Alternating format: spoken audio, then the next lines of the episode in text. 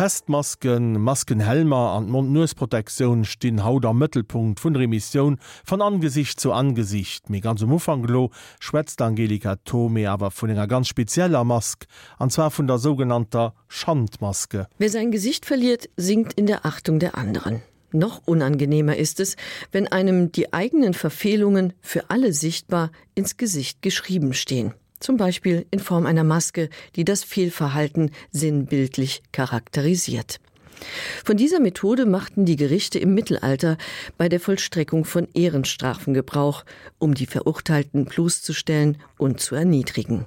Das Tragen von Schandmasken wurde zum Beispiel bei Zank- und Klatschsucht oder moralischen Verfehlungen verhängt. Die Maske spiegelt, wie der Verurteilte in der Gemeinschaft wahrgenommen wird und gibt weithin sichtbar Auskunft über sein Fehlverhalten. Schwatzsüchtigen Frauen setzte man Masken mit großen Mündern oder heraushängender Zunge auf. Die Maske für Lauscher hatte riesige Ohren.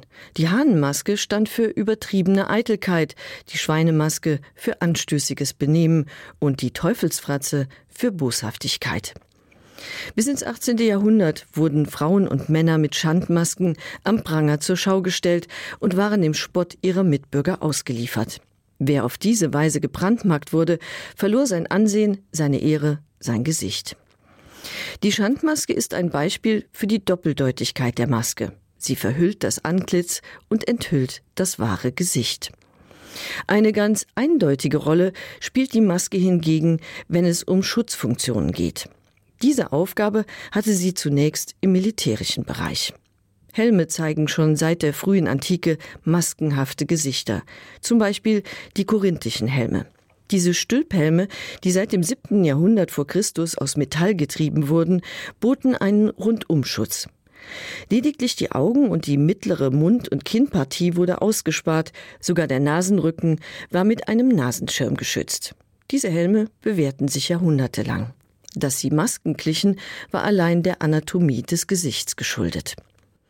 Die Idee, eine Maske mit menschlichen Zügen zum Helm hinzuzufügen, entstand im zweiten Jahrhundert vor Christus ebenfalls in Griechenland.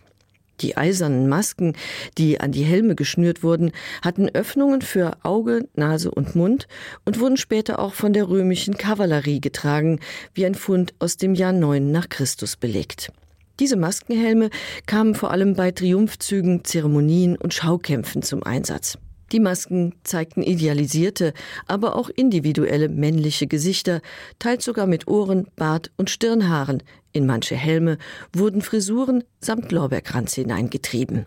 Im Gegensatz zu den römischen Masken, deren Ausdruck neutral ist, tragen japanische Gesichtsausrüstungen häufig groteske bzw. bedrohliche Gesichtszüge von Männern, Tieren oder Frauen. Der Zweck liegt auf der Hand. Die Maske sollte dem Gegner Angst einjagen. Vom Mittelalter bis ins 19. Jahrhundert gehörten Masken, die Teile des Gesichts schützten, zur Ausrüstung der Samurai. Eine der bekanntesten ist die Mempo. Diese Maske reicht von den oberen Wangenknochen bis zum Brustbein. Zu ihren besonderen Merkmalen gehören spitze Reißzähne und aufgesetzte Schnurrbärte. In Europa hingegen ging die Entwicklung weg von der Maske hin zum Visier. Zu Beginn des 16. Jahrhunderts kamen die ersten Helme mit Klappvisier auf. Das Visier war neutral gestaltet und ganz auf den bestmöglichen Schutz ausgerichtet. Schutzhelme, Visiere und Masken wurden fortan auch für zivile Zwecke genutzt. Im 17. Jahrhundert taucht die Maske erstmals im medizinischen Bereich auf. Als Teil der Schutzausrüstung von Dr. Schnabel, wie man den Pestdoktor außerhalb Italiens nannte. Zu seiner Schutzkleidung gehörte neben einem breiten Krempenhut, Handschuhen und einem langen Lederumhang auch eine schnabelartige Maske, deren Augenöffnungen mit Glas verschlossen waren. Da man damals davon ausging, dass die Pest sich über die Luft verbreitet, enthielt das Innere des Schnabels einen Schwamm, der zuvor mit Essig oder anderen stark riechenden Essenzen getränkt worden war. Der lange Schnabel sorgte außerdem für die nötige Distanz zwischen Arzt und Patient. Die Gesunden bekämpften die verdorbene Luft zu Hause durch das Verbrennen von Kräutern und Hölzern. Draußen schützten sie sich gegen den Pesthauch, indem sie Tücher vors Gesicht zogen dass die Pest nicht durch die Luft, sondern über Flohbisse durch Bakterien übertragen wurde, entdeckte man erst 1894. Bis zur Erforschung von Viren sollten weitere Jahrzehnte vergehen. Im Kontext mit Hygiene und Krankheitsprävention kamen Masken zum Schutz vor schädlichen Einflüssen aus der Luft in Gebrauch. Im Bergbau werden Staubmasken eingeführt, Ärzte legen Mund-Nasenschutz an. Im Ersten Weltkrieg erhielt der Schutz der Atemwege durch den Einsatz von Giftgas eine neue Dimension. Die Gasmaske gehörte damals zur Standardausrüstung der Soldaten. Kurz vor Kriegsende werden US-Soldaten mit Mund-Nasenschutz von Seattle nach Europa eingeschifft. Inzwischen ist die spanische Krippe ausgebrochen und in einigen amerikanischen und kanadischen Großstädten herrscht Maskenpflicht.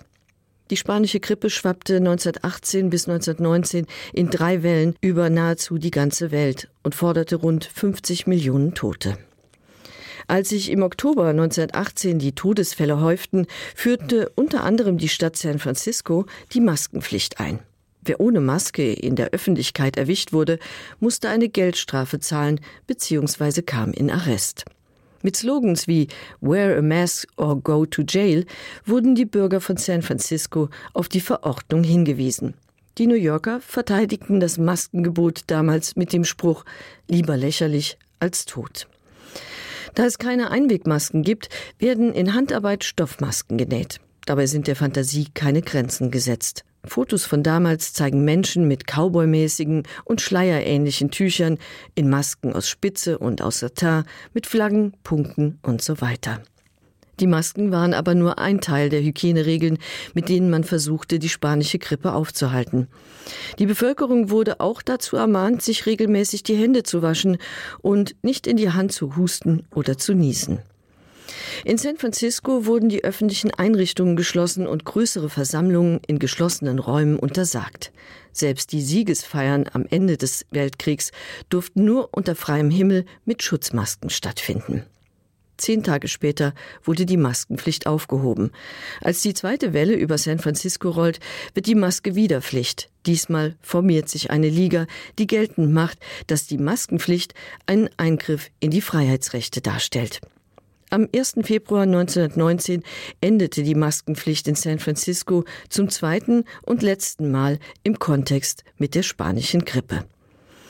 Auch in Japan wurde während der spanischen Grippe der Mund-Nasenschutz obligatorisch. Seither ist die Masku, mit der man andere vor den eigenen Krankheitserregern schützt, doch Teil des Alltags. Samschen dann geht an Remission von Angesicht zu Angesicht mat der Angelika Turmi iwwer Vermummung der techten Aspekt vun der Anonymität.